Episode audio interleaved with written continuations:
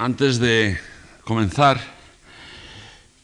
mm, quiero decirles que el lunes pasado eh, no hicimos algo que, estaba previsto hacer si es que se da el caso, y es que una vez terminado lo que podríamos llamar la, la conferencia o la clase, pues que si hay alguien que quiera hacer alguna pregunta, yo la contestaré con mucho gusto. O sea que habrá, si lo piden ustedes, pues una especie de coloquio al final.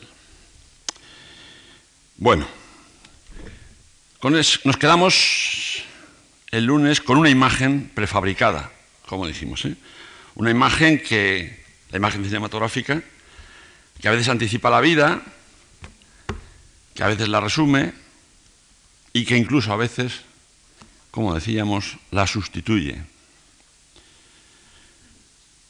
Con esa imagen, con ese fotograma en la mano, o mejor dicho, proyectándolo en la pantalla, ahora vamos a tratar de averiguar cuáles son sus componentes literarios. A primera vista podría parecer que, eh, naturalmente, cuando una película es una adaptación, es la adaptación de un libro o de una obra de teatro, o sea, en una palabra, de una obra literaria, pues que esa, esa película va a estar condicionada fatalmente, irremediablemente, por esa obra original de condición literaria. Esto no es necesariamente así. Por supuesto, casi diría yo que a veces por desgracia, es así, pero no necesariamente, ni mucho menos siempre.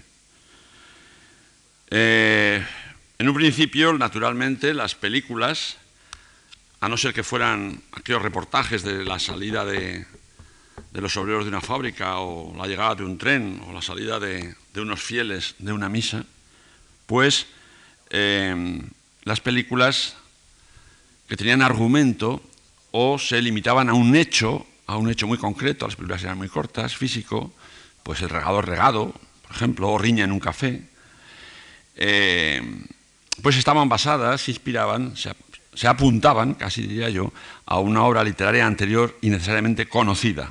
¿Por qué? En primer lugar, por una razón de comodidad.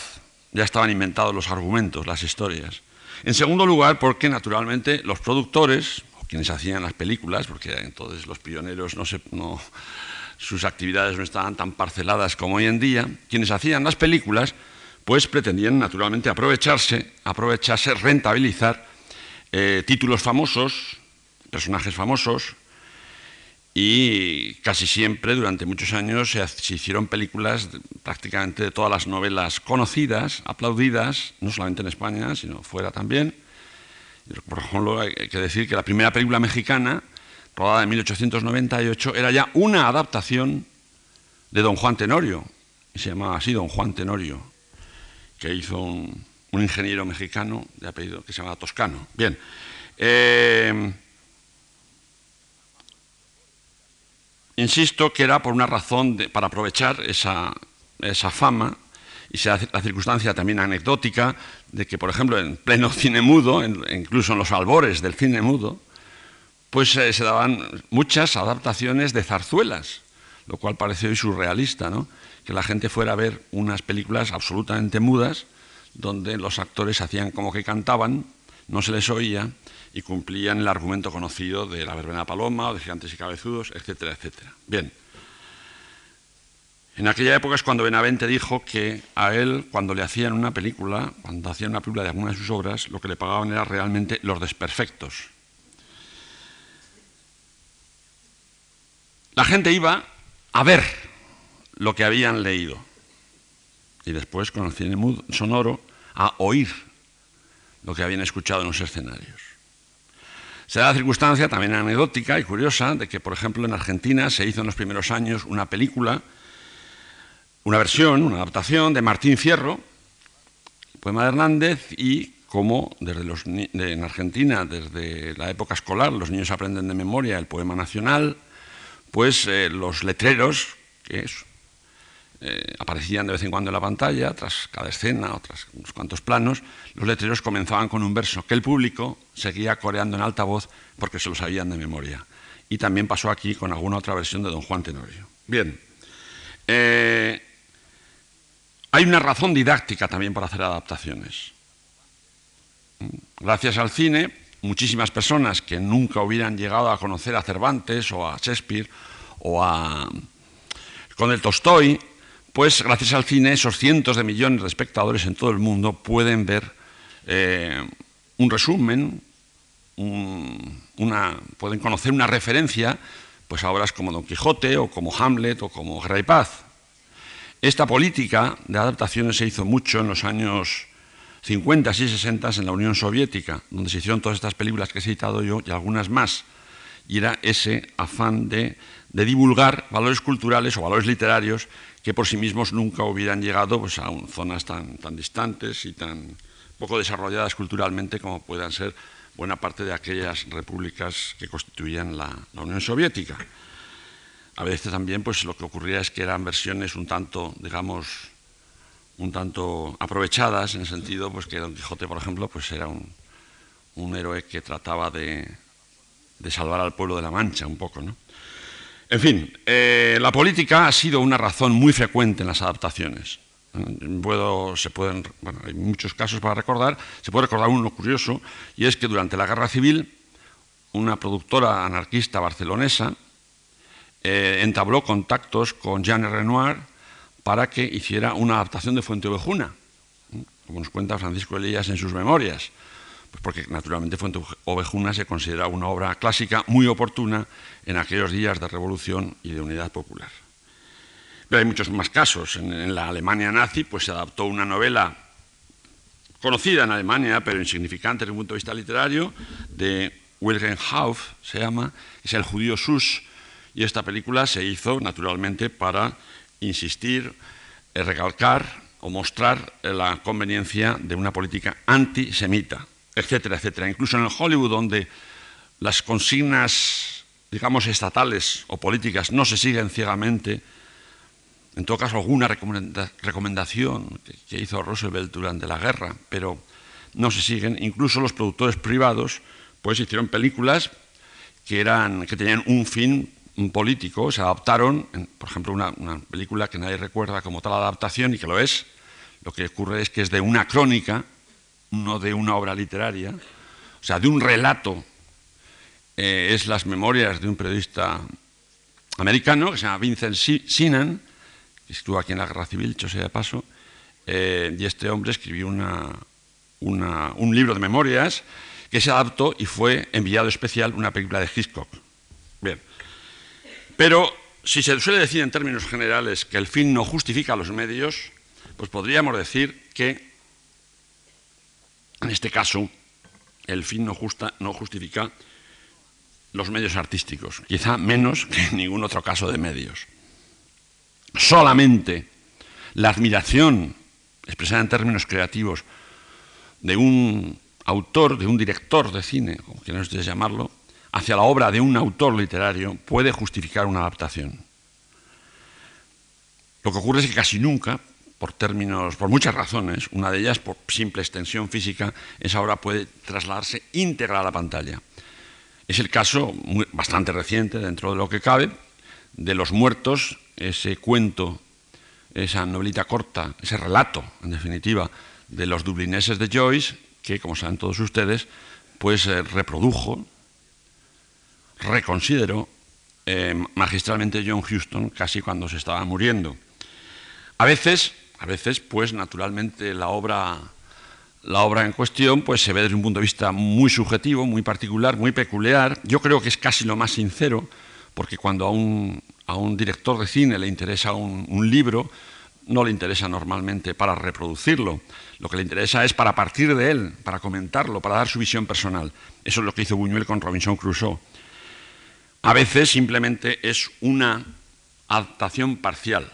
Por ejemplo, hay una película que también recordarán ustedes, muchos de ustedes, que se llama Forajidos, de Killers, que es un cuento de Hemingway y que mm, magistralmente también Siodomac adaptó y que constituía la primera parte de la película, la primera secuencia de la película realmente. La aparición de aquellos dos pistoleros, que no sabemos por qué, aparecen en una ciudad, eh, en una pequeña ciudad perdida en Estados Unidos para matar a alguien que no sabemos lo que ha hecho, pero que él, el personaje en cuestión, sí lo sabe y les espera ya decidido, rendido a la muerte. Ese cuento magistral y maravilloso en Hemingway lo hicieron en cine y luego la primera secuencia de aquella película y luego el resto de la película simplemente explicaba quién era aquel hombre, el sueco, como le llamaban, quién era aquel hombre, por qué estaba esperando la muerte y sobre todo por qué le mataban. Y eso constituía el resto de la película. Bien, quiero decir con esto que las adaptaciones no son un género, no, no son una circunstancia em, mala, negativa en principio. Y no son los casos siempre, no son siempre los casos donde la literatura aparece con mayor presión o con mayor fuerza o con mayor expresión dentro de la, de la pantalla. Suelen serlo, pero no lo son siempre. Porque, insisto, cuando un director de primera categoría no por hacer política, no por, hacer, no por ganar dinero, el productor en cuestión, etcétera, hacen una película es por admiración y normalmente toman de la obra original lo que, lo que les va, lo que les conviene, lo que les interesa, lo que se puede llevar a la pantalla. lo, que hace, lo que hace perversas las adaptaciones es lo que podríamos llamar la capacidad de ilustración que contiene el cine. Yo recuerdo, todos lo recordamos, aquellos cuentos infantiles de la colección Araluce, bueno, y de otros muchos libros, incluso no infantiles, dramáticos, serios, adultos, donde cada 20 páginas, o cada 10, o cada 50, dependía de que la edición fuera lujosa o no lo fuera tanto, pues aparecía una ilustración. Una ilustración, también en color o en blanco y negro, dependía igualmente del tipo de edición, al pie de la cual ilustración venía un renglón Normalmente estaba en las páginas de la derecha la ilustración, venía un renglón que acabábamos de leer en la página de la izquierda. Y entonces decían, pues al amanecer de un día de invierno salió Ivanhoe del castillo y desde las almenas vio Lady X cómo se alejaba la, caravana. Eso lo acabamos de leer y efectivamente veíamos una ilustración de Segrelles o de alguien así, donde entre brumas modernistas casi siempre se alejaba la comitiva de, de, Ivanhoe y lo veíamos a través de unas almenas y con la silueta en primer término de una, de una dama británica. Era la ilustración pura y dura. Hay muchas películas, hay muchas películas que eh, son ilustraciones de libros, que solo aspiran simplemente a que el lector de aquel libro vea de nuevo en la pantalla lo que ya vio, en cierto sentido, o leyó, en sentido estricto, en el libro. Estas son este tipo de adaptaciones son las verdaderamente peligrosas. ¿Por qué, qué es lo que ocurre? Naturalmente, decir de paso que son el tipo de adaptaciones que casi todos los autores, y perdón si aquí hay alguno, prefieren.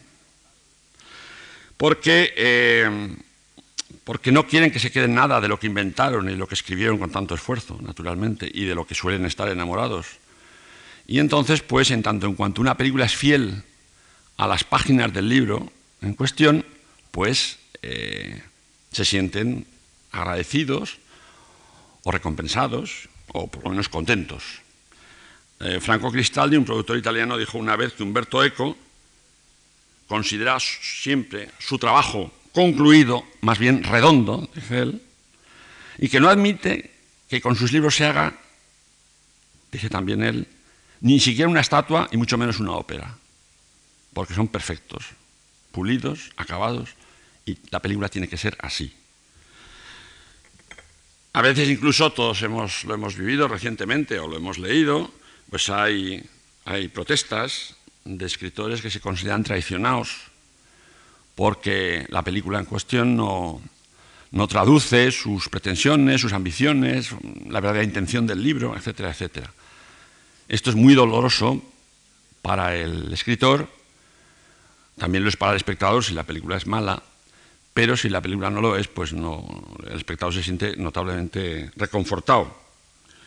Otto Preminger decía a propósito de esto que cuando alguien vende los derechos de un libro, tiene que prescindir de cualquier clase de protesta, porque vender significa prescindir de algo, entregarlo a cambio de algo. Cuando se ha recibido eso que se ha dado cambio, pues entonces ya no tiene uno ninguna derecho. Se puede lamentar uno, pero no, no se puede protestar. Bien. Mm, eh, este afán de los escritores, de muchos escritores, porque hay otros cuantos que son lo suficientemente inteligentes para comprender que una película no es lo mismo que un, libro, o que una novela, o que un relato, y que en tanto en cuanto les sea fiel precisamente van a destruir el relato. Eh, pero hay escritores que han intentado la aventura por sí mismos de rodar sus propios libros. Y esta experiencia, esa aventura ha sido casi siempre, yo diría que siempre, eh, catastrófica. Norman Mailer trató de dirigirlo y lo dirigió, un relato y fue un desastre. Y hace poco Peter Hancock ocurrió exactamente lo mismo. E incluso Vargas Llosa, que es un hombre que tiene una cultura cinematográfica, fue alumno aquí en la Escuela de Cine de Madrid, aunque muy brevemente, dicho sea paso, hace muchísimos años. Vargas Llosa, que, como hablaremos de eso el último día, no me quiero extender, que hizo un guion que luego él mismo convirtió en novela, que era Pantaleón en las visitadoras, y llegó un momento en que lo quiso también dirigir y lo dirigió. Eh, entonces, eh, naturalmente, pues, esas películas son muy inferiores, por decir algo compasivo, a las obras originales que las provocaron. Porque el público, a pesar de que quiera ver lo que leyó, cuando se sienta en la butaca, y digamos que por atavismo de espectador, lo que exige es ver una película, una película buena, aunque se lo parezca. Entonces, en tanto en cuanto vea algo que es una referencia a algo, incluso cuando ese algo a lo que se refiere a la película le gustara mucho en su fase anterior, la película le defrauda. El público quiere ver una película, aunque crea lo contrario. Y aunque luego cuando salga, si la película le ha gustado, diga, ay, qué pena, no sale aquella excursión que hacían al campo tan bonita, con lo que me gustaba a mí. Pero será como un lamento menor, porque si la película es satisfecho, mm, le basta con lo que ha visto. En cambio, si sale la excursión y sale todo, pero aquello no tiene ni pies ni concierto y sobre todo no tiene graduación y no tiene interés visual, pues por muy fiel que haya sido el adaptador al, libro, pues el espectador saldrá, mm, saldrá decepcionado. Esto, una película,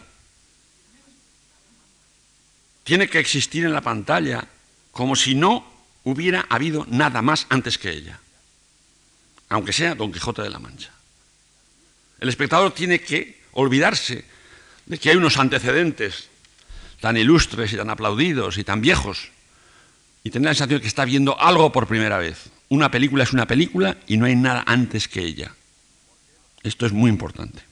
Bien, es un problema muy grande, dicho sea de paso, porque los productores quieren que sus películas, sus adaptaciones, pues naturalmente satisfagan las exigencias de los espectadores y no están muy, no, no, se creen, no, están muy convencidos de que si la película es buena gustará, aunque no se parezca.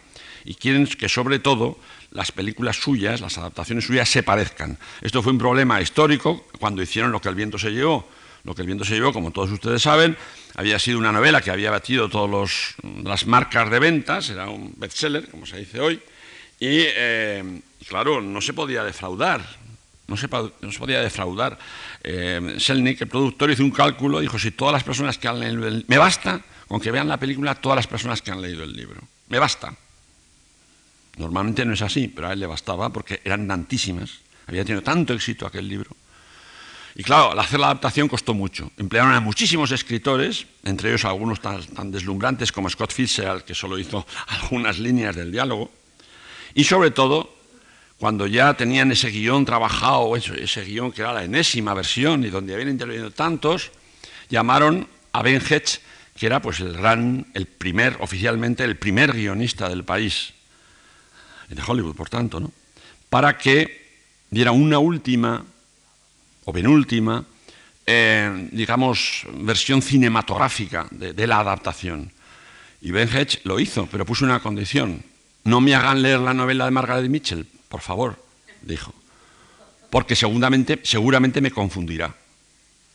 Y tenía razón, porque si él hubiera estado contrastando el trabajo de aquellos colegas suyos y remitiéndose a la obra, a la obra original, pues entonces habría incurrido probablemente en el mismo defecto o por lo menos el mismo problema que sus colegas. Él ya se solo trataba de ver que aquello que habían hecho sus amigos, no aquella señora o señorita sudeña que había escrito aquella novela, que aquello que habían hecho, que aquello que le entregaban, aquellas 130 páginas o las que fueran, bueno, mucho más porque la novela, la película era muy larga, pues aquellas 300 páginas realmente funcionaban como película. Por eso él no quería leer el libro original por temor a ser confundido. Algo pasó así en el momento de la realización, porque luego hablaremos de la importancia que tienen en la literaturización de las películas los directores, no, no solamente son los escritores los que se equivocan a veces, al escribir un guion, los que lo literaturizan, sino con frecuencia son los propios directores. Bien, eh, la Metro Goldwyn Mayer contrató a Cukor, que era, pues como sabemos todos, un, director de primerísima fila y además un director eh, especialmente especializado, si me permite la redundancia, en personajes femeninos, y todos sabemos que el atractivo mayor de lo que el viento se llevó es el personaje de Escarlata O'Hara, y además lo iba a hacer Vivian Lee. Entonces eh, llamaron a Cukor y Cukor comenzó a dirigir la película, digamos, creativamente, haciendo que las imágenes tuvieran interés por sí mismas y que no fueran la traslación, la equivalencia, la ilustración del libro de Margaret Mitchell y fue despedido. Fue despedido del rodaje a las dos o tres semanas, no recuerdo, eh, porque mm, eso no es lo que querían en la Metro, Selnik, no era. Lo que él quería era que el público que fuera allí viera y siguiera poco más que mm, literalmente las páginas y los capítulos y las escenas del libro. Y entonces Kukor estaba haciendo una versión, dentro de todo, demasiado creativa para los propósitos de la compañía. Ese problema de la ilustración, que ahoga la creatividad cinematográfica, que la subordina, que la... se da también en los guiones originales. Y casi, casi diría, si no fuera porque sería una exageración excesiva, casi diría que es más grave el criterio ilustrativo en los guiones originales que en las adaptaciones. No lo digo, pero casi. ¿Por qué? Pues porque en el caso de una película, de una historia original, que no existía antes, que se la ha sacado de la manga uno o varios guionistas, pues eh, la servidumbre es a la nada. Esa película ilustra la nada, puesto que es nonata desde un punto de vista literario, porque no había libro. Entonces, eh, es mucho más grave, como veremos ahora. Yo siempre he dicho, y aquí hay algún antiguo alumno mío de la escuela de cine, y perdón por repetirme, que el guion es simplemente la preparación literaria del rodaje. El rodaje de una película se prepara desde un punto de vista de producción, hay que hacer un calendario de pagos, de orden, de secuencias, de decorados, etc.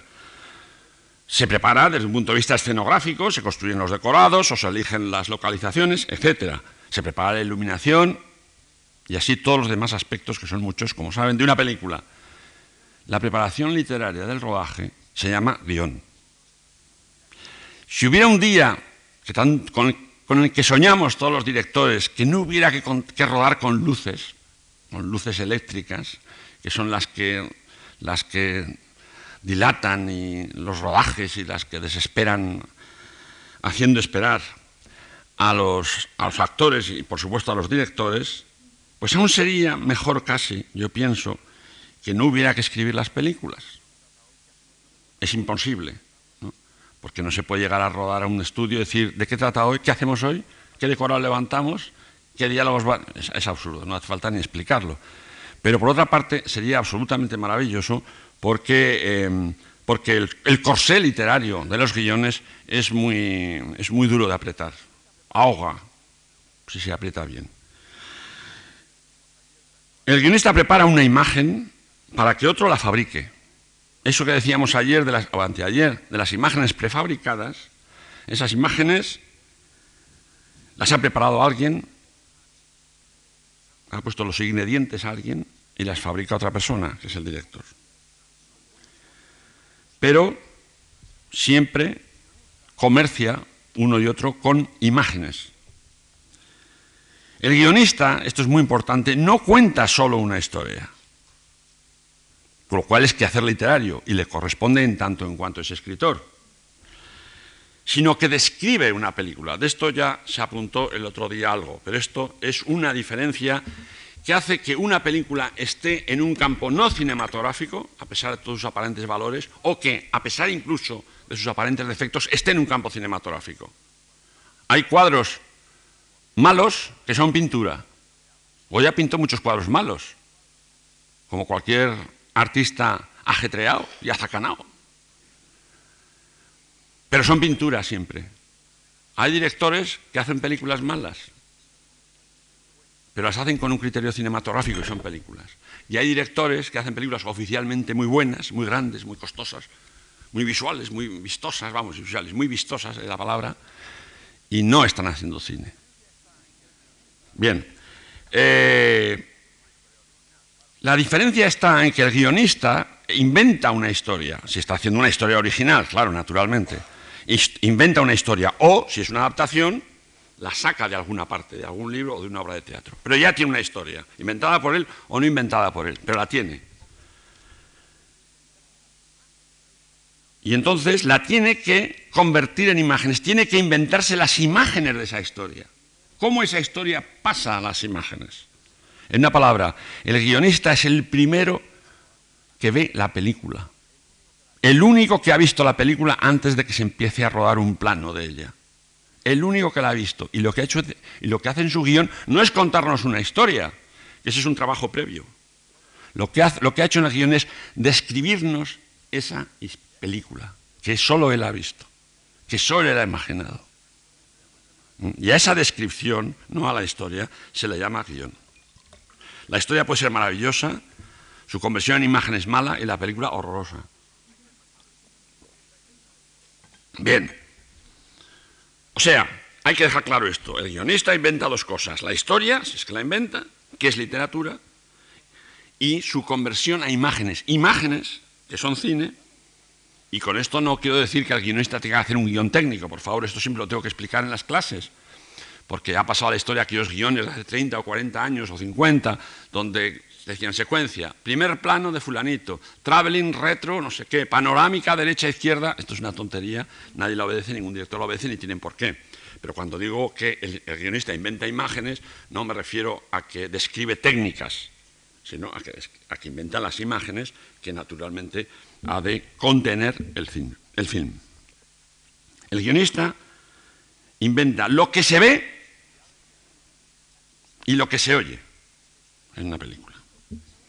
Y ha de seguir, y eso es lo que le hace a ese escritor convertirse en guionistas, ha de seguir las leyes de la imagen. La imagen tiene sus leyes, además leyes estrictas, que no nos podemos saltar, aunque pueda parecer lo contrario, y que si nos las saltamos, lo pagamos. Una imagen ha de ser, en primer lugar, rica. Cuando digo rica, Utiliza la palabra en un sentido, en el sentido anglosajón de rich, o sea, una, película tiene que ser, una imagen tiene que ser, mm, digamos, espesa. Una, imagen tiene que, tiene que haber muchas cosas en la imagen. ¿Por qué? Sin, que llegue a parecer barroca. ¿Por qué? Pues porque en la literatura, cada renglón, por supuesto cada párrafo de un libro, va detrás de otro y todas las cosas pasan en un libro o en una novela una detrás de otra. Y nunca pasa nada de lo siguiente en, el capítulo o en el párrafo o en la línea anterior. Pero en una imagen pasan muchas cosas a la vez. Es que tienen que pasar. Porque el espectador, cuando ve una imagen, está viendo y oyendo lo que dicen, lo que hacen, lo que hay al fondo, la luz, em, mil asociaciones de ideas. Por eso se dice, en ese sentido solo cabe admitirlo, que una imagen vale mil palabras. No porque las mil palabras valgan artísticamente más que la imagen, sino porque físicamente una imagen contiene mucho más que un renglón y seguramente que un párrafo. Y hasta es posible que un capítulo. Entonces esa imagen tiene que ser rica, tiene que ofrecer donde beber o donde masticar al espectador. Bien, el espectador, además de cine, tiene una capacidad de digerir tremenda, terrible. es voraz. Y en cuanto una película no le va sirviendo cosas, cosas que ni él mismo sabe que está masticando, pero que lo está haciendo, pues esa película le empieza a flojear, le empieza a parecer cosa dominada, cosa conocida. Es terrible, terrible, dicho sea de paso, que el espectador domine la película. Como es bueno, es que la anula como obra de arte. Toda obra de arte es aquella, aquel trabajo, sea pictórico, musical o literario, que realmente sigue dominando al lector o al espectador. Vemos las meninas y decimos, pues sí, es el siglo XVII, pues es Velázquez, es el realismo, es no sé qué, pero las meninas nos puede, y, y vamos otra vez, y las meninas, hay mil explicaciones de las meninas, que si lo sabía, que si no se lo sabía, que si es un cuadro sabio, si no es sabio, si es intuitivo, dónde estaban los reyes, quién se pintó a quién, quién miraba a quién, mil explicaciones. Por eso es inalcanzable, por eso la obra de arte nos domina y por eso sigue siendo obra de arte. Porque si la obra de arte la acabamos de examinar, de analizar, de estudiar, somos tan crueles, y no quiero decir otra palabra, que le clavamos un alfiler y es como un insecto muerto. Ahí se queda, analizado, estudiado y en el fondo despreciado. La obra de arte nos apetece verla en tanto en cuanto nos supera. Si la dominamos, desaparece. Eso también pasa en el cine. Por eso siempre yo digo que una imagen de una película tiene que ser como un iceberg, del cual solo vemos, según dicen, la tercera parte o la cuarta parte. Pero lo que da peligrosidad, alcance y fascinación al iceberg son las tres cuartas partes que van por debajo de lo que se ve y que son con las que chocamos y que son las que nos inundan las que nos destrozan. Entonces, una película, una imagen, perdón, tenemos, cuando la estamos viendo, tenemos que saber lo que estamos viendo y pensar que detrás, no pensar, sino intuir, sentir, mejor dicho, que detrás hay mucho más, que aquello solo es un pálido reflejo de algo, del mundo salvaje del oeste, o de la agitación de una ciudad, o de la crueldad de un ejecutivo, o de lo que se quiera. Vemos mucho menos de lo que creemos cuando la película es buena, porque creemos ver lo que está detrás de las imágenes o lo que está debajo del iceberg. Bien, entonces, esa imagen tiene que ser en primer lugar rica, espesa, tiene que ofrecer donde, donde masticar y donde tragar. Tiene que ser una imagen realista. Ya sé que alguno está pensando ahora mismo, hombre, no, no, tiene por qué, no, todas las películas tienen por qué ser realistas, y de hecho hay maravillosas películas que no son realistas. No lo digo en ese sentido. Una imagen tiene que ser realista, incluso aunque la película sea de ciencia ficción, o aunque sea un musical, o aunque sea El Mago de Oz. ¿Mm? Y realista me refiero a que no debe ser real. Bardem dijo hace muchos años una frase que era cierta. Dijo, no, no, una imagen real es el nodo. Habría que decir incluso si el nodo realmente transcribía, transmitía alguna realidad a los espectadores españoles de la época, pero en fin, eso es otra cuestión. efectivamente, la realidad no es realista. El realismo es un resumen de la realidad. La realidad la mayor, la mayor parte de las veces no expresa nada. No expresa nada. Nosotros ponemos aquí una cámara y no expresa apenas nada. Una gente oyendo y un señor ya mayor hablando. Y no sabemos si estamos en Madrid o si es de cine o, si se aburren ustedes o, me aburro yo, o, qué me pasa, o qué les pasa a ustedes, etc. Esa imagen no vale. ¿Es real? Bueno, es una cámara puesta ahí, pero no por ser real es realista. No por ser real expresa más. Bien. Entonces, la imagen tiene que ser realista. ¿Qué quiere decir eso? Que como la realidad es más bien inexpresiva, pues esta imagen nuestra tiene que ser, tiene que dar, ofrecer la impresión de que aquello eh, tiene un sentido y un significado.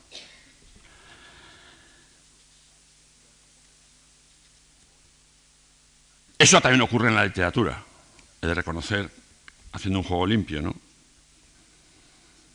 La literatura tampoco es la realidad, es una imagen de la realidad. Quienes han intentado describir la realidad paso a paso, como la nueva novela francesa de hace unos cuantos años, pues siempre han fracasado porque en la realidad es inexpresiva. La realidad necesita un ángulo desde el cual se, la pueda observar y desde la cual pueda ofrecer un sentido. Esto es importante porque no sé si dan cuenta ustedes, en fin, yo no sé si estas conferencias o estas clases realmente les interesan a ustedes porque la mayor parte, espero además, no se van a dedicar ni a guionistas ni a directores. Y entonces yo no sé si son excesivamente profesionales o excesivamente... Pero en fin, yo hago lo que puedo. Eh, entonces, yo lo digo porque ustedes piensan en la vida real.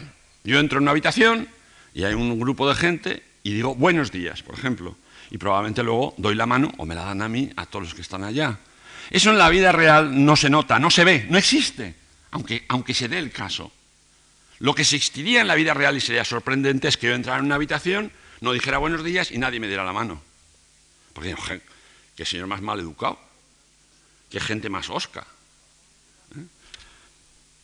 Pero en una película no se pueden pasar los personajes dándose la mano toda la película diciendo buenos días o buenas noches. No saben lo que cansa eso.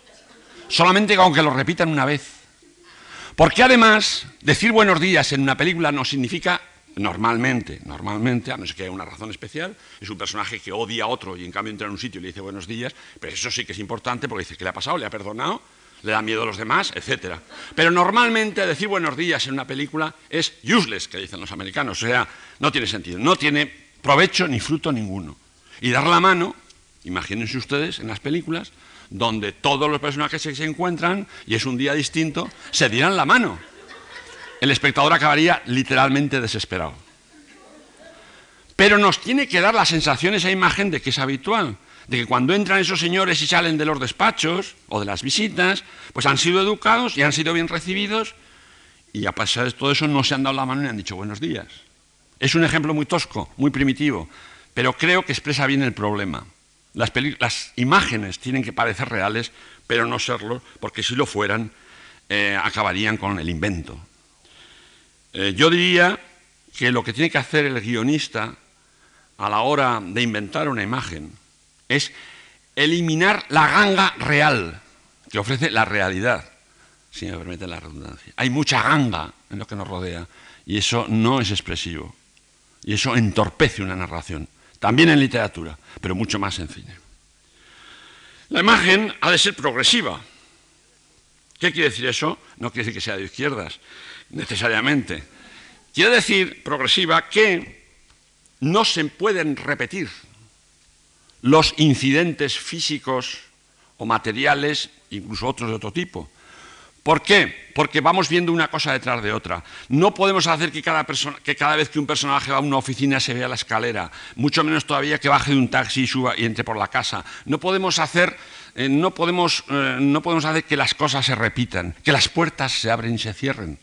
Había un director que se hizo famoso en el cine, como saben ustedes, muchos de ustedes, se llama Lubitsch, porque le llamaban un director de puertas, cuando a Lubitsch, que era un director preeminente, alemán, preeminente o prominente, bien, eh, le contrataron en Hollywood, supongo que a peso de oro, para hacer una película con Mary Pickford, Rosita, de ambiente español, por cierto.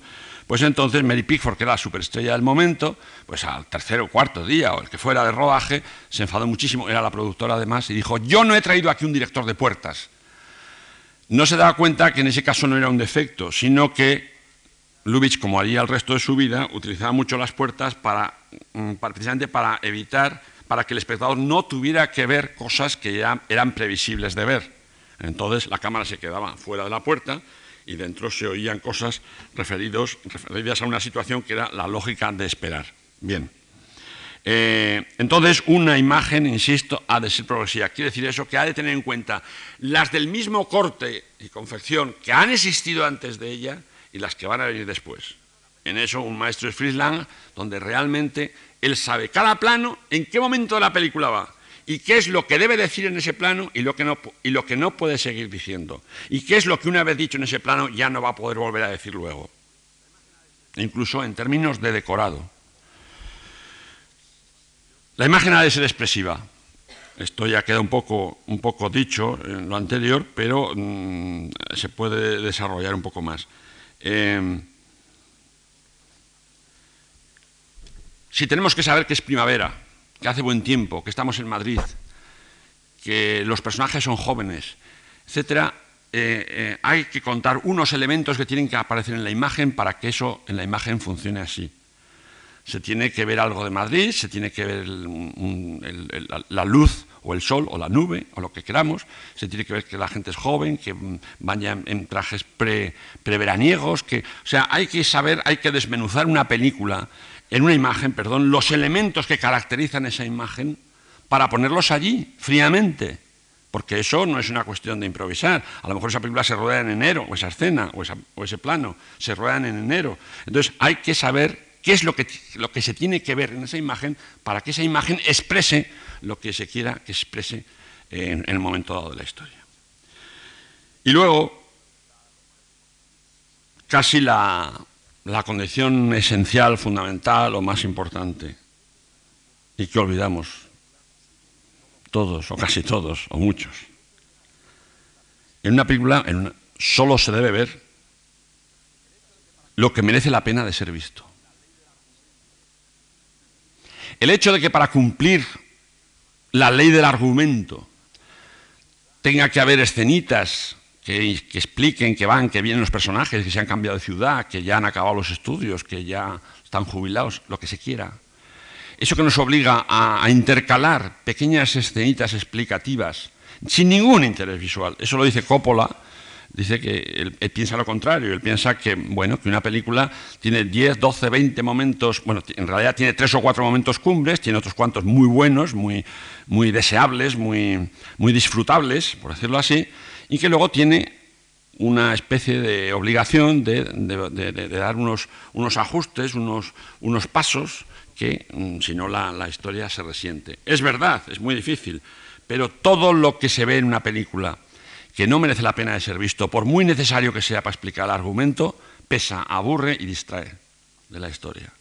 Entonces, hay que encontrar la manera de que pasando una cosa, pasando una cosa, eh, al mismo tiempo nos enteremos de otra.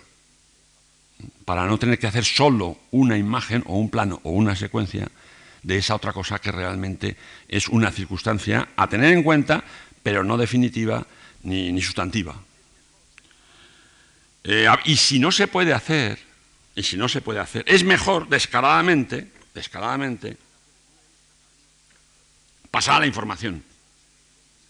Eso es lo que hace Buñuel en Nazarín, que es una de sus mejores películas, a mi modo de ver, que tiene un inicio literalmente horroroso. Porque para no alargar la historia, él de entrada Buñuel, nos cuenta mm, sus, ideas de lo que es la caridad, de lo que es la religión en México, de lo que era en aquella época, etcétera, etcétera. Y luego, al cabo de dos minutos de hablar, que son muchísimos, pasa inmediatamente a la acción. Y eso es lo que hace Billy Wilder en El apartamento, una película absolutamente perfecta. Bueno, absolutamente perfecta no, porque esto no lo es, que voy a decir, pero realmente prodigiosa y maravillosa, donde el arranque de la película es un avión volando en Nueva York y se nos dice que, hay tantos miles de o tantos millones de habitantes, tantos miles de edificios, tantos miles de oficinas, tal, y que esta oficina pues, va a ser una más donde a su vez hay miles de, empleados, etcétera, etcétera. Entonces, eh, él lo ha dispuesto así, en una voz en off, y ahí queda eso, y otra cosa mariposa, y pasamos a lo siguiente. Bueno, más vale eso, ¿no? Naturalmente, que no camuflar esa, esa necesidad con, aparente sustancia o, o aparente representatividad. Pero si se pudiera eliminar, mejor. Y de hecho, en esas películas que he citado, es lo que sobra de esas películas. Porque en el momento en que entramos en esa nave, donde todo el mundo está, una nave enorme, donde todo el mundo está delante de su máquina de escribir, entonces no había todavía ordenadores y tal, y en mesas iguales, y hay unos horarios graduados para que no salgan todos los empleados al mismo tiempo, ya sabemos que eso es una máquina de, mm, administrativa y que, y que un personaje como el de Jack Lemmon, pues es un puro tornillito en esa máquina gigantesca. Bien, la imagen, la imagen tiene dos componentes. La imagen cinematográfica. Un componente visual, yo creo que no hay que explicarlo, y tampoco hay que explicar un componente sonoro, que en términos de literatura no me estoy refiriendo ahora a la, música o a los efectos sonoros, los pajaritos, la lluvia, etc. No, estoy refiriéndome a los diálogos. El guionista describe lo que ve y anota o levanta acta de lo que oye en esa película que solo él conoce. Los diálogos es de las cosas más difíciles de hacer una película.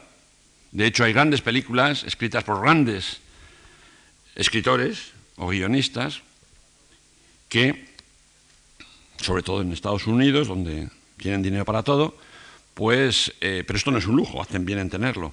Pues eh, una vez que leemos la lista de los guionistas, que nunca es completa, porque intervienen normalmente en los guiones muchos más de los que aparecen allí, pero en fin, después de la lista del guionista o de los dos o de los tres o de los que sean, aparece un apartadito donde dice diálogos o diálogos adicionales fulano de tal.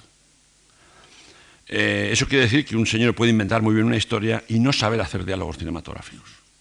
Hay un ejemplo español muy, muy, muy relevante y muy, muy significativo, que es el de Bienvenido Mr. Marshall. Bienvenido Mr. Marshall escribieron el guion, como todos sabemos, Juan Antonio Bardén y Luis García Berlanga, pero los diálogos, por lo menos los diálogos definitivos, los escribió Miguel Miura, que entre otras cosas se suele olvidar, y lo digo de paso, que antes que ser autor teatral, excepto una travesura juvenil que hizo con tres sombreros de copa cuando era joven y cantaba, que diría Hamlet, pues, excepto eso, había sido un guionista, y un guionista muy bueno.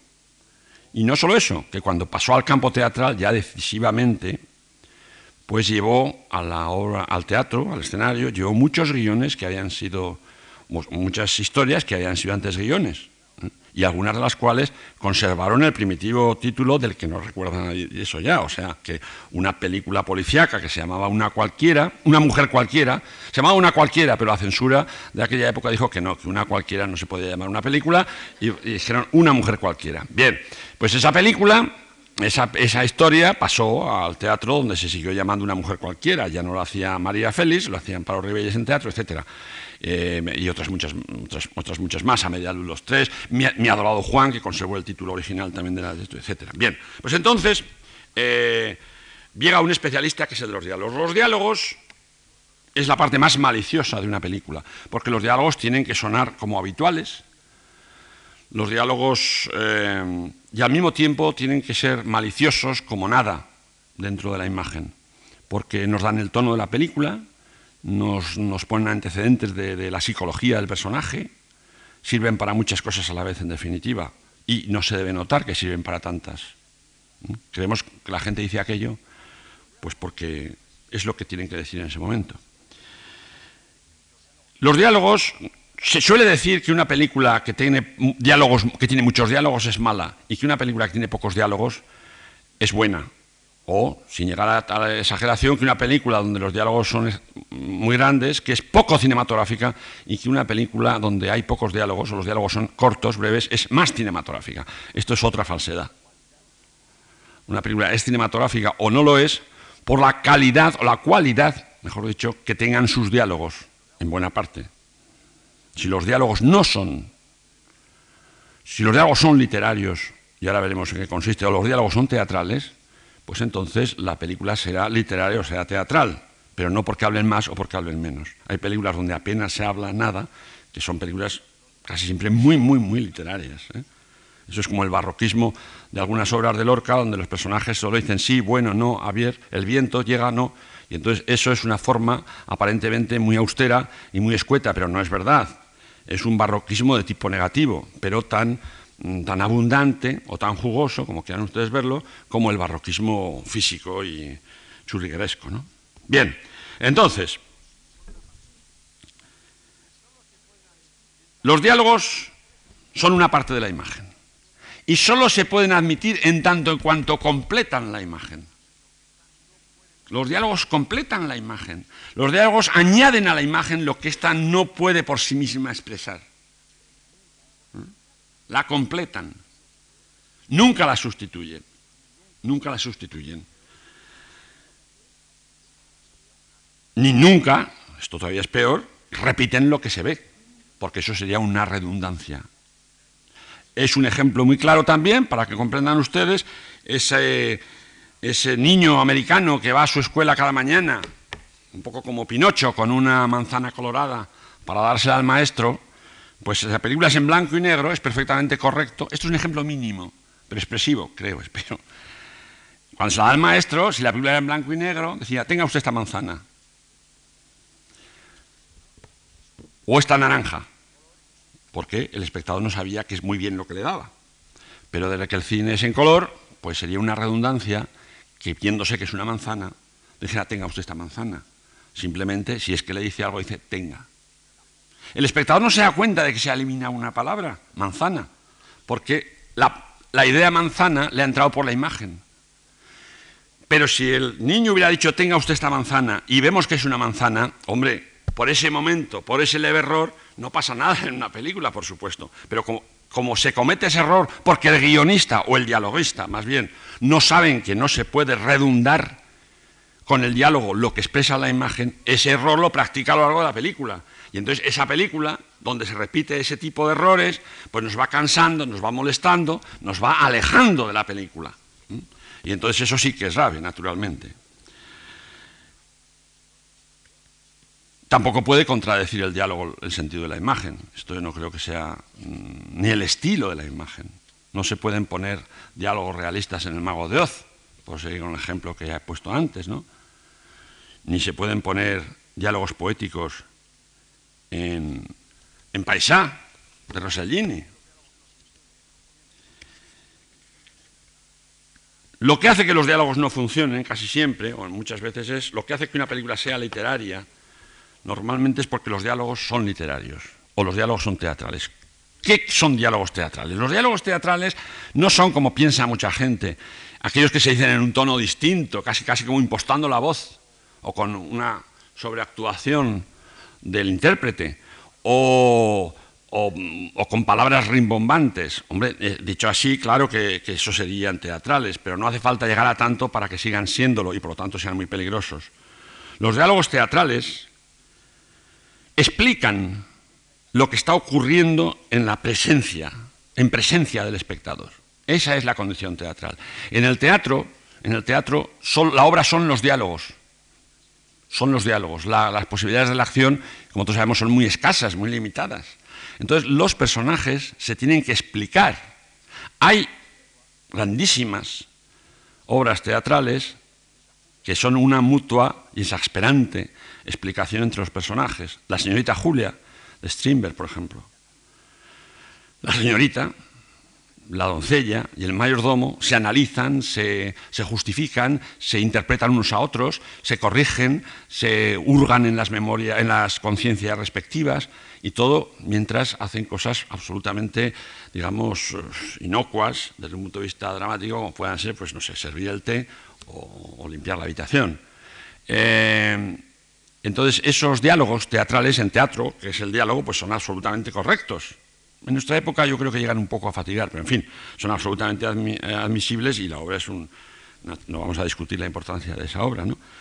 Pero, eh, de hecho, de hecho, lo que hacen esos diálogos es explicar la presencia física de, de la imagen teatral que podríamos decir. Eso en cine es intolerable. Los diálogos teatrales son lo que explican lo que vemos no son los que utilizan palabras extrañas ni un tono rimbombante por parte de los actores. Son lo que explican lo que vemos. En el teatro son la obra, como he dicho. En el cine deberían completar la imagen y en cambio la redundan, si es que cabe utilizar ese verbo en ese sentido, en ese tiempo. Los diálogos literarios, que son los que hacen verdaderamente literaria una película, sustituyen o sea, transportan la acción fuera de la presencia, fuera de la presencia. Los personajes cuentan lo que hicieron ayer en una excursión cuando fueron al campo. Y si eso no tiene ninguna importancia, pues estamos pensando que realmente el hombre pues quiere encandilar a la mujer o que quiere hacer o un niño pues quiere hacerle pasar envidia a su amiguito porque no fue a la excursión, etcétera. Pero no nos importa lo que hicieron en aquella excursión. Pero si realmente es importante lo que hicieron en aquella excursión, que no se crea nadie que porque unos personajes cuentan lo que hicieron en una excursión, en la película sale la excursión. Si la, si la excursión cuenta, la excursión se tiene que ver. En una película no existe más que lo que se ve. Lo demás son graduaciones. ¿Mm? Si un personaje decimos que es albañil, tenemos que verle, y es importante que sea albañil y no carpintero o no taxista, si es importante que sea albañil, tenemos que verle en algún momento haciendo una pared. Porque si no, será un, atendiéndonos a la pura lógica cinematográfica, será un personaje del que se dice que es albañil. E insisto, si es importante que sea albañil, si da igual que sea albañil como otro empleo cualquiera, no hay por qué verle hacer nada. Pero si es importante hay que verle porque ese señor no será albañil en una película mientras no le veamos poner un ladrillo. Bien, entonces, los diálogos literarios son los que transportan la acción principal del momento fuera de la imagen. Y esos son los que agotan al espectador, aunque pueda parecer que no. Los, personajes cuando hablan en una escena, en un plano, en una imagen, la, la película no trata de lo que hablan, trata de dos personajes que hablan. Tratan de dos personajes que hablan. Y hay cosas que no, de las que no se puede hablar. Y tenemos que saber que no se pueden decir en la imagen y por lo tanto no caben en los diálogos. Robert Town, que es un guionista muy prestigioso, lo era en Hollywood de los años 60, pues cuenta siempre una anécdota que cuando estaban preparando el guion del padrino, pues en, el libro parece ser, yo no lo he leído, pero parece ser que en el libro, pues el autor, Mario Pucho, dice en varias ocasiones que el padrino, o sea, el Corleone, siente especial predilección por uno de sus hijos. Le tiene más afecto que a los demás. Le tiene mucho afecto. Pero era imposible, imposible que se viera en la imagen mm, hacer una escena de afecto entre padre e hijo.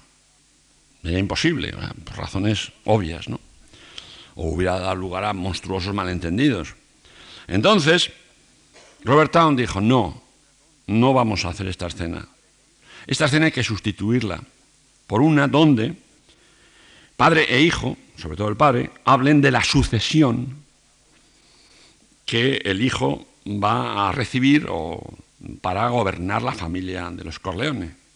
Y entonces, a través de ese acto, de esa entrega, de ese, digamos, testamento, es como podremos, como el espectador, podrá deducir el afecto particular, peculiar que siente el padre por ese hijo, sin necesidad de caer en palabras afectuosas o que sonarían a debilidad o lo que fuera.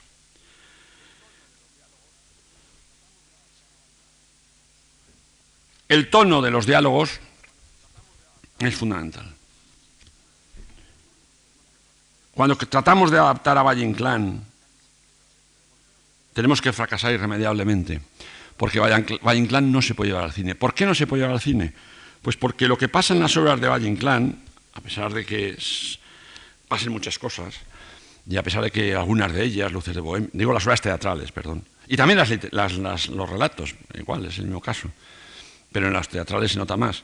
Eh, a pesar de que pasen muchas cosas, hay muchos personajes y muchos incidentes en divinas palabras, en, eh, los diálogos o prescindimos de ellos y entonces queda la pura acción y la acción no es tan expresiva, ni tan rica, ni tan atractiva en definitiva como pudiéramos pensar, o tienen que decir los personajes esas cosas terribles que dice Valle impunemente en escena, pero en, el cine no quedan impunes. Y entonces esos campesinos gallegos o, esos, o esa bohemia madrileña zarrapastrosa de final de siglo o de principio de siglo, pues aparece caracterizada por lo que dicen, aparece teñida por el color con el que hablan. Y ese tono, eh, pues eh, naturalmente destroza, destroza cualquier intento de adaptar. Es más fácil adaptar un, a Baroja, donde los personajes hablan como Dios les da a entender y no dicen cosas bellas, que, que a Valle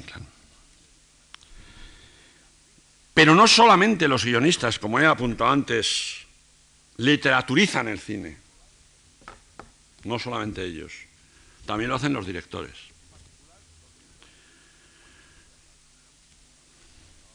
En particular, los directores que tienen orígenes teatrales y que han llegado y han hecho películas muy buenas, muy respetadas, muy aclamadas, sobre todo muy aclamadas, pero que enseñan la oreja teatral.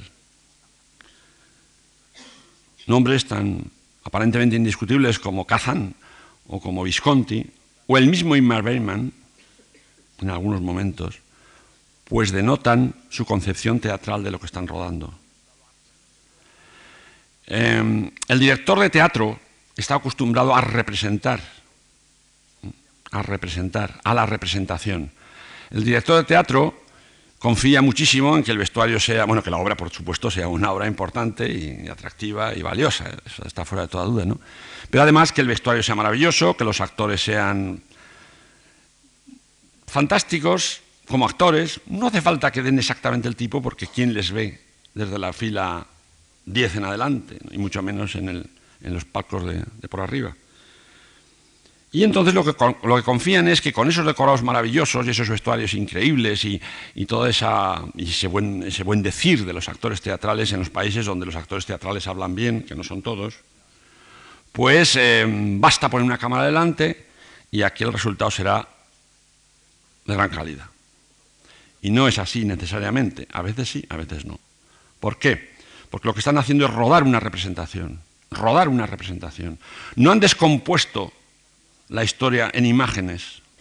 Hacen imágenes porque ruedan la representación y son físicamente imágenes, y imágenes por lo general valiosas, porque los trajes son muy bonitos, los decorados, etcétera, etcétera, etcétera, que se ha dicho ya.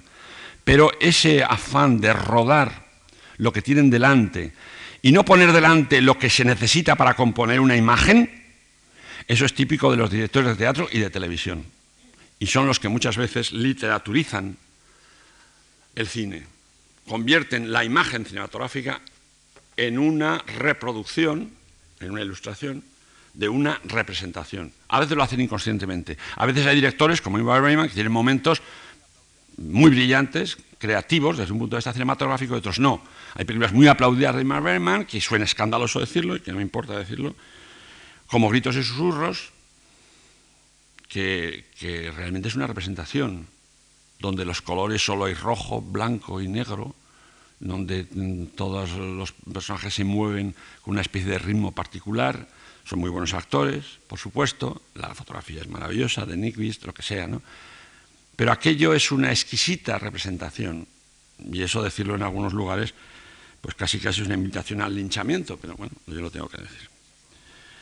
Las consecuencias de la literatura en el cine, la literatura no asimilada, por supuesto, son funestas. Los criterios literarios alejan al público que solo va al cine para ver. A lo mejor para ver lo que ya ha leído y que le ha gustado tanto, bien, pero cuando está allí quiere ver, cuando se sienta en una butaca quiere ver. Y entonces los acentos literarios le sobran, le molestan y lo que es mucho peor todavía, le alejan. Se podría, se podría hablar de un distanciamiento, que no es precisamente brechtiano, en las obras literarias del espectador. El espectador le cuesta más seguirlas. Puede disfrutar con ellas, quizás, si es un literato a su vez, pero habrá como una lejanía intelectual, como una, como una gasa cultural, como algo que no sabe muy bien lo que es, pero que le impide convivir o criticar o, o disfrutar de los personajes. Esto es un hecho irremediable.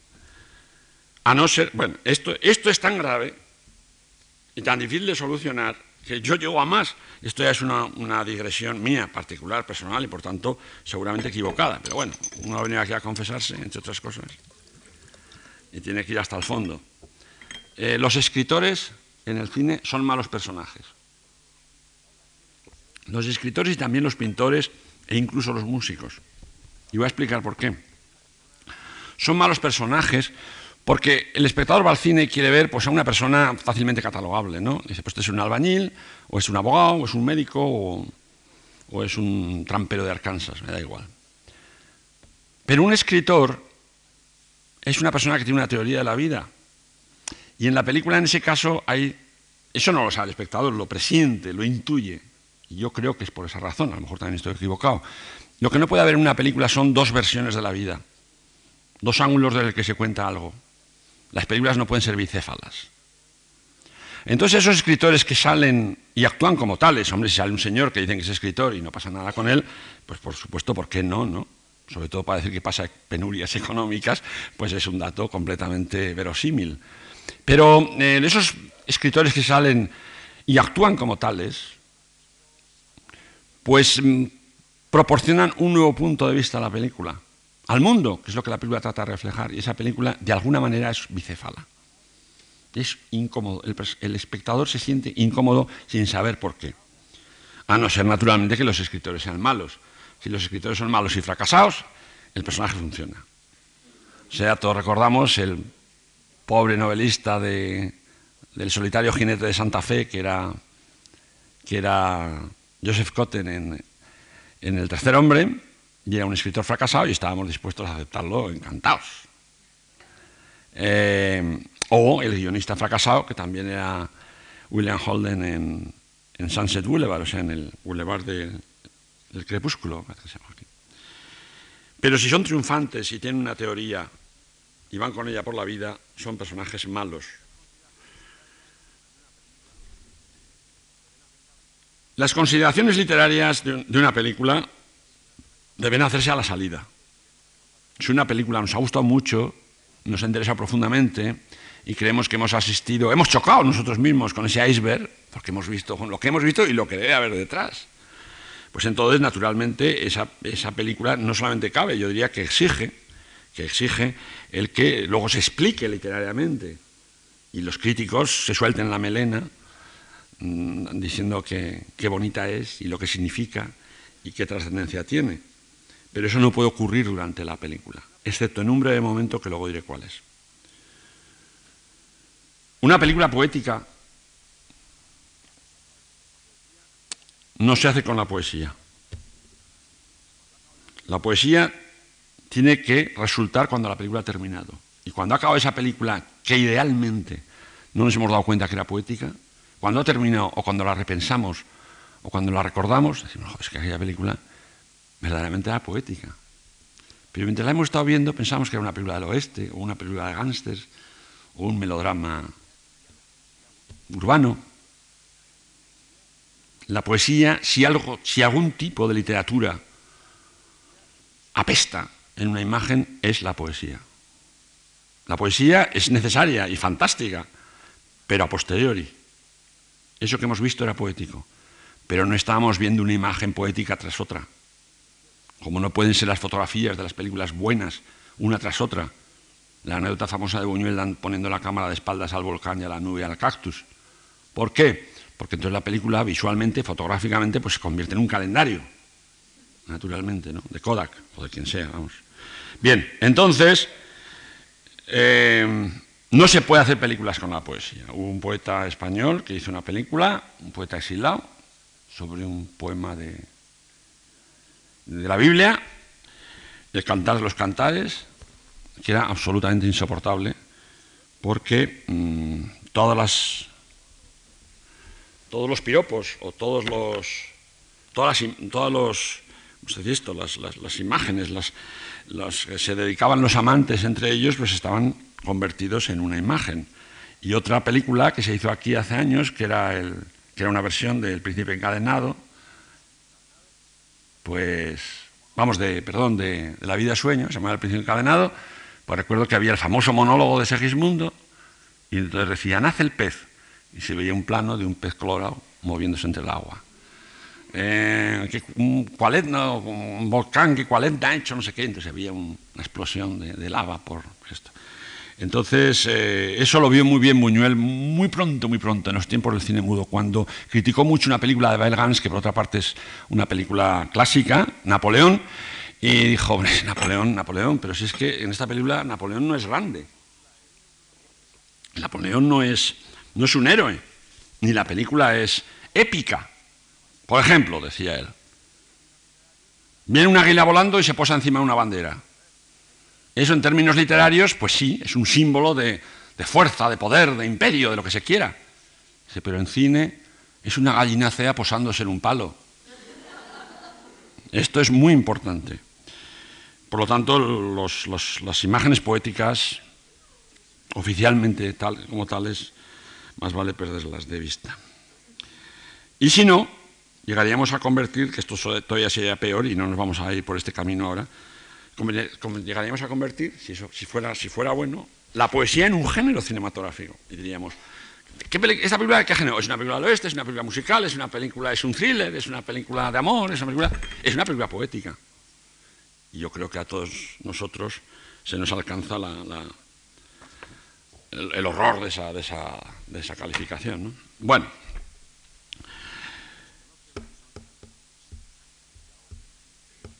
Ya he dicho que lo que no se ve no está en la película. Y si algo queremos que se vea, tiene que estar en la película. Si algo es importante, se tiene que ver. Si no, no está. Pero voy a decir más. La película o la imagen solo trata de lo que se ve. Solo trata en primer término, directamente. Billy Wilder dice, da una recomendación que luego no seguimos nadie, así nos va, donde dice, todo lo importante debe ser evidente en una película. O sea, confiar en que se transmite un sentido de cansancio, de melancolía, de personaje que está hastiado de no sé qué, o sea, esa especie de, exquisitez sentimental, confiar en que la demos a través del, del conjunto general de las imágenes, puede darse, pero es muy peligroso. Si trata, la película tratará solamente de lo que se ve, o de lo que se puede deducir inmediatamente de lo que se ve, pero no más allá.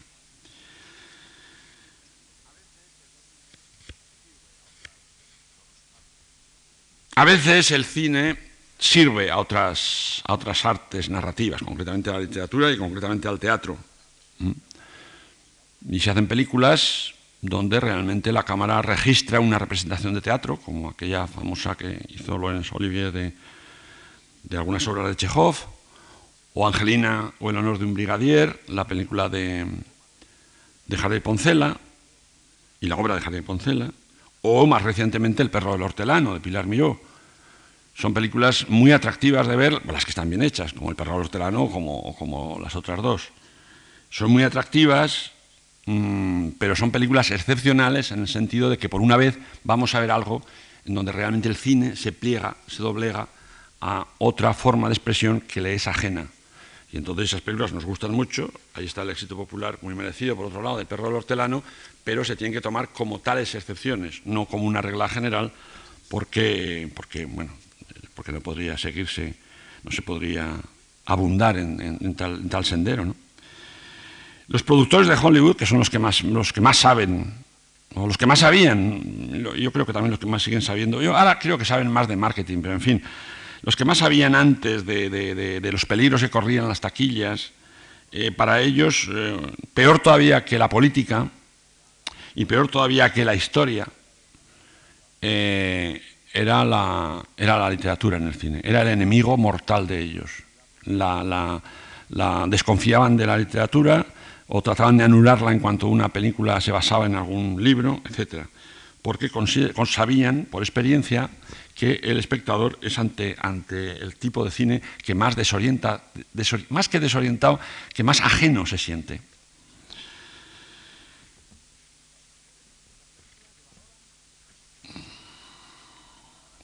Bien, las películas se valoran y se recuerdan por la impresión que nos han causado sus imágenes. Pero por, digamos así, por la impresión creativa que nos han causado sus imágenes. Eh, todos recordamos al Charlotte que se come las botas que se traga los, cordones de la bota como si fueran espagueti y chupa los clavos como si fueran huesecitos de pollo. Y es una imagen que supongo yo que escrita en un guion no significaría apenas nada, pero la película se recuerda por eso y por algunos otros momentos más, y en la obra de Chaplin ocurre eso. Pequeños, pequeñas imágenes, pequeños incidentes son los que, los que siguen, los que resisten la fuerza del tiempo y lo que hace una película atractiva. En cambio, hay películas que duran horas y horas, la, versión que hicieron en, la Unión Soviética de Guerra y Paz, que eran, me parece que eran, no sé si eran dos o tres capítulos y cada uno de dos horas, y, yo cito, yo ahora mismo mm, reto a que ningún espectador me diga una sola imagen de aquellas películas porque bueno, se seguía la ilustración de la obra de Tolstoy, etcétera, etcétera, que hemos dicho, pero no contenían una sola imagen, no estaban inventadas, concebidas, diría yo, en función de las imágenes. Y lo que se recuerda y lo que se valora son las imágenes. Es esa identificación de la chica del apartamento a través de un espejito roto, como la chica que lleva al jefe a la casa del, del pobre empleado, que quiere medrar, o sea que no tan pobre, pero en fin y dice, está roto como yo misma. Entonces, eso es lo que recordamos del apartamento, o momentos similares.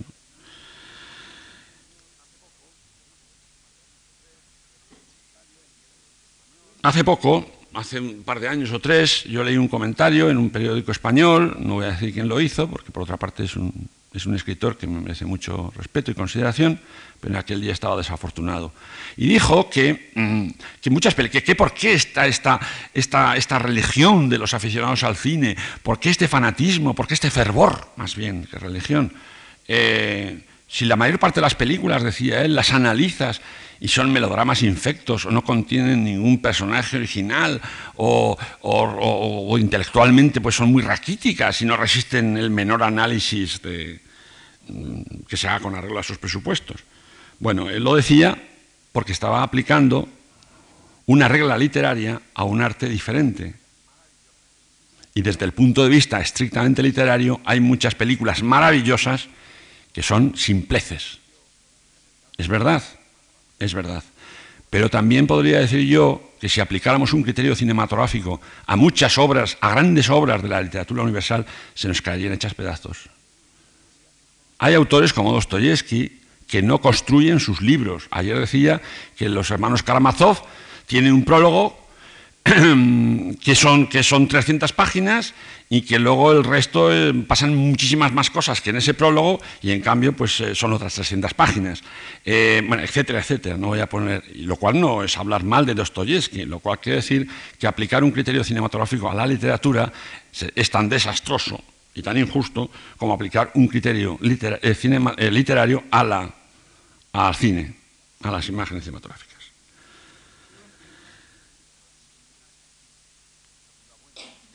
Una película, una película buena, una película que realmente nos, nos haga disfrutar y luego nos haga pensar y nos haga recordar, no se puede describir, no se puede describir. Yo siempre me imagino esa escena de antes, ahora ya yo creo que las personas en las oficinas ya no hablan de cine, pero antes en las oficinas de hace 30 o 40 años pues llegaban las secretarias por la mañana y se comentaban entre ellas, eh, ¿y a dónde llegó tu novio el sábado o el domingo? Pues fuimos a ver, ay, ¿qué tal es? Y no sé qué, pues a mí me gusta, pues tal. Pues, y estaban hablando bastante rato hasta que aparecía el jefe o hasta que se les llamaba la atención de la película que habían visto con su Paco el sábado anterior. Eh, y decían, y decía una a la otra, cuando, una, cuando la otra había pues, alabado mucho una película, y decía la, interlocutora, decía, ¿y de qué trata? ¿De qué trata esa película tan maravillosa? Y entonces, pues, eh, decía, pues trata de, espera, trata, decía la otra, bueno, trata de, dos que fueron amigos y ha llegado la guerra y, entonces eh, ha, muerto uno de ellos y el otro vuelve a Viena a buscarle o a enterrarle. Ah, decía otra. ¿Y qué pasa? Pues pasa que no ha muerto y luego es el jefe del extraperlo y luego hay una chica que era su novia, de la cual también se, enamora el, que viene y la chica tampoco sabe que se ha muerto, tampoco, tampoco sabe que vive y, y se entrega a él, pero luego cuando revive el otro, pues vuelve a él, etcétera, etcétera. Y luego preguntaba a la otra, ¿y cómo acaba? y decía, pues, bueno, pues nada, lo entierran otra vez. Vamos, lo entierran.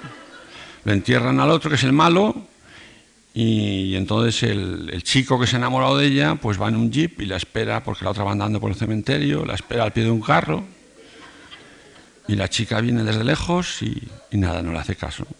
Pasa y se va. Y entonces el otro está fumando un cigarrillo, lo tira al suelo, lo pisa y se acaba la película. Y decía la otra, ¿y eso te ha gustado tanto? Voy a hacer un paréntesis para seguir con el mismo ejemplo. Eh, realmente esas preguntas de la calle son maravillosas y nunca me acabo de descubrir ante, ante lo que, sabiéndolo o sin saberlo, me da igual, eh, resulta que es, eh, lo profundas que son, su profundidad. Porque realmente cuando una chica le pregunta, una oficinista, una secretaria le pregunta a la otra, ¿de qué trata esa película? ¿De qué va? Dirían ahora. Pues la otra con cierta dificultad y cierto acierto, pues contestaba diciendo cuál era el tema de la película. que muchas veces ni los críticos ni los autores de la película lo saben. Y cuando decía, ¿y qué pasa? La otra, pues la que contestaba, decía, contaba el desarrollo de la acción, que a veces se confunde también para muchos. Y cuando decía, ¿y cómo acaba? Pues no, ya, no le contaba el desenlace, le contaba el final, que no es lo mismo. Bueno, ante esa sabiduría popular que es capaz de destripar o de diseccionar las películas y las imágenes con esa lógica profunda que da la vida, la vida real, la vida verdadera, no la vida de la que hablábamos hace dos días, imaginada, pues yo me descubro. Bien, ya volveremos con ellas. Entonces, eh, ¿qué ocurre? Que cuando la película termina, es cuando únicamente, como ya cuando la película termina, o sea, cuando el último plano, el final de la película, que normalmente es un plano, no el desenlace, el final. Cuando el final, en el plano final de la película es en que Chaplin se va del brazo de Paul de Godard por una carretera contra luz, no se sabe a dónde, ni, cómo ni cuándo, o ese señor que pasa, o esa chica que pasa adelante ignorando a su, a su nuevo amor, en el momento final es cuando ya podemos adelantar ese sentimiento poético del que luego va a echar mano el crítico o el espectador para valorar la película. Es el único momento de la película. Acaba justo en un, en un instante de poesía que ahí sí que nos podemos permitir. Y en algunos casos incluso conviene, conviene pero nada más. Bueno, eh, cuando la, la interlocutora había oído de qué trataba y de qué pasaba en la película y cómo acababa, y había manifestado su pues, chica, no sé. Dices que, no sé, a mí me parece. La otra, también con el mismo talento popular, decía, es que hay que verla, es que hay que verla. Porque, mm, porque cuando está acorralado el, el malo el amigo malo está acorralado en las cloacas. Y entonces intervenía la otra y decía, jo, cloacas, además cloacas, pues vaya que... Decía, pues cuando está acorralado en las cloacas y se enfrenta con su amigo que tiene una pistola, le mira y parece que le dice, anda, venga, mátame, que no tengo otra solución. Y claro, eh, eso es maravilloso. ¿eh? O eso solo eso hay que verlo, porque esa mirada no se puede describir. La literatura no puede describir esa mirada, no la puede describir. La literatura no puede describir a Orson Welles, puede describir otras cosas que pasan por dentro del cerebro y, que son muy importantes, o quizá más. Pero esa mirada de invitación desesperada al amigo a que te mate, eso no lo puede describir la literatura y lo puede hacer una imagen afortunada, como era aquella, muy afortunada.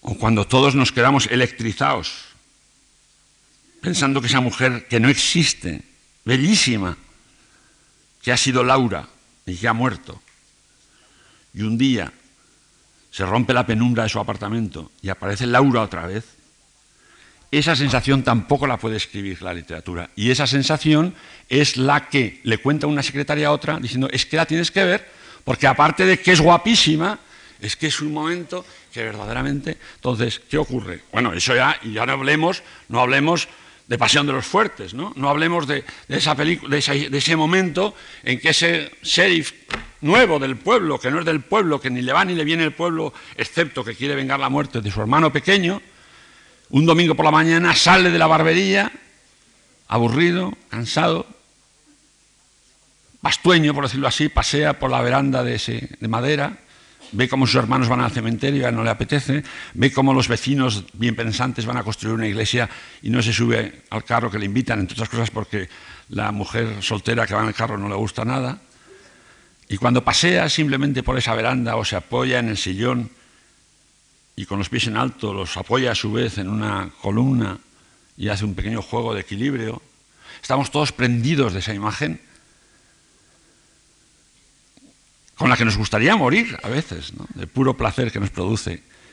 Y eso no se puede describir, hay que verlo. Eso es lo que hace sustantivo a un arte, que no se puede describir. No hay quien describa la novena sinfonía ni cualquier otra obra musical. No hay quien la describa con palabras y la literatura menos. No hay quien describa un cuadro. No hay quien describa las meninas, ni hay quien describa ningún otro cuadro de valor. A no ser que lo reduzcamos al argumento. naturalmente, pero no son el argumento, como todos sabemos. Entonces, lo que hace sustantivo a un arte es la imposibilidad de describirlo. Hay que verlo, como dicen esas chicas, o decían esas chicas de la oficina. No, es que tienes que verla. Y la otra bajo esa palabra de honor iba. Bien. Yo ya creo que con esto voy a terminar. Solo podríamos decir, un poco en términos evangélicos, que el guionista no es, no es el autor de la película. Es solamente el que anuncia, es un precursor, una palabra. Es un bautista, va a decirlo también en términos evangélicos, del bien que se supone que nos va a llegar con la película. O sea, ¿y qué es la imagen cinematográfica? El guionista prepara esa imagen, la inventa. Luego hay, hay, otro que la fabrica y que la realiza. Y la literatura, el proceso literario está simplemente en inventar la historia y en saberla describir bien, que es muy difícil. Pero nada más que ahí. No debe aparecer ya nunca jamás la literatura en las imágenes subsiguientes de la película. Bueno, si alguien quiere alguna pregunta o alguna contestación. Bueno, pregunta. Eh, no, no, no, no aplaudan ustedes. Eh, vamos a. Yo